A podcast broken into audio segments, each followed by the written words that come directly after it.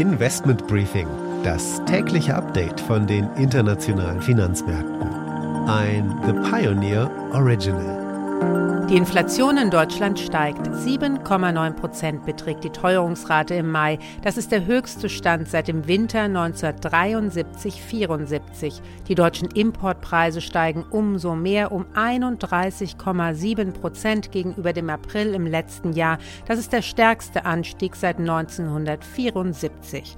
Und die Renditen europäischer Staatsanleihen, die ziehen daraufhin kräftig an und die sogenannte Fragmentation, das heißt der Spread zwischen der Peripherie und dem Kern Europa nimmt zu. In Shanghai sollen von Mittwoch an die Lockdown-Maßnahmen größtenteils entfallen.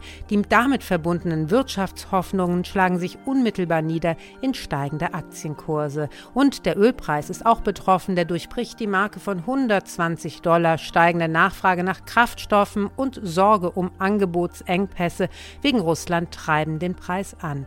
Damit einen schönen guten Morgen aus Frankfurt. Herzlich willkommen zum heutigen Investment Briefing. Mein Name ist Annette Weißbach und ich freue mich, dass Sie auch heute wieder mit dabei sind bei diesem morgendlichen Blick auf die Märkte.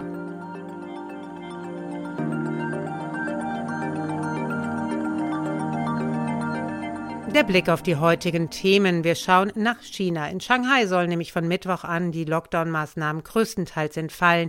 Wir haben das zum Anlass genommen, einmal genauer auf das Reich der Mitte zu schauen, was das auch für deutsche und europäische Unternehmen bedeutet. Das zusammen mit Jörg Wuttke, er ist Präsident der Europäischen Handelskammer in China. Im Grunde genommen haben wir es hier mit einem Land äh, im Stress äh, zu tun, also unüberschaubar und die Wirtschaft kränkelt vor sich hin.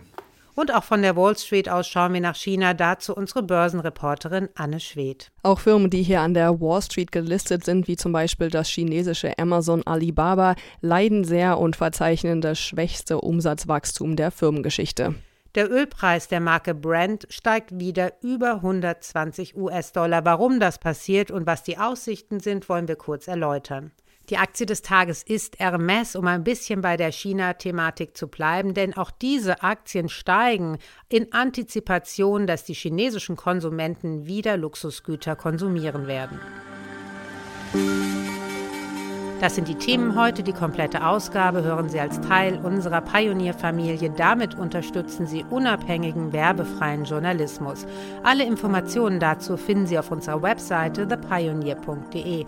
Ich hoffe natürlich, wir hören uns schon bald in aller Ausführlichkeit wieder.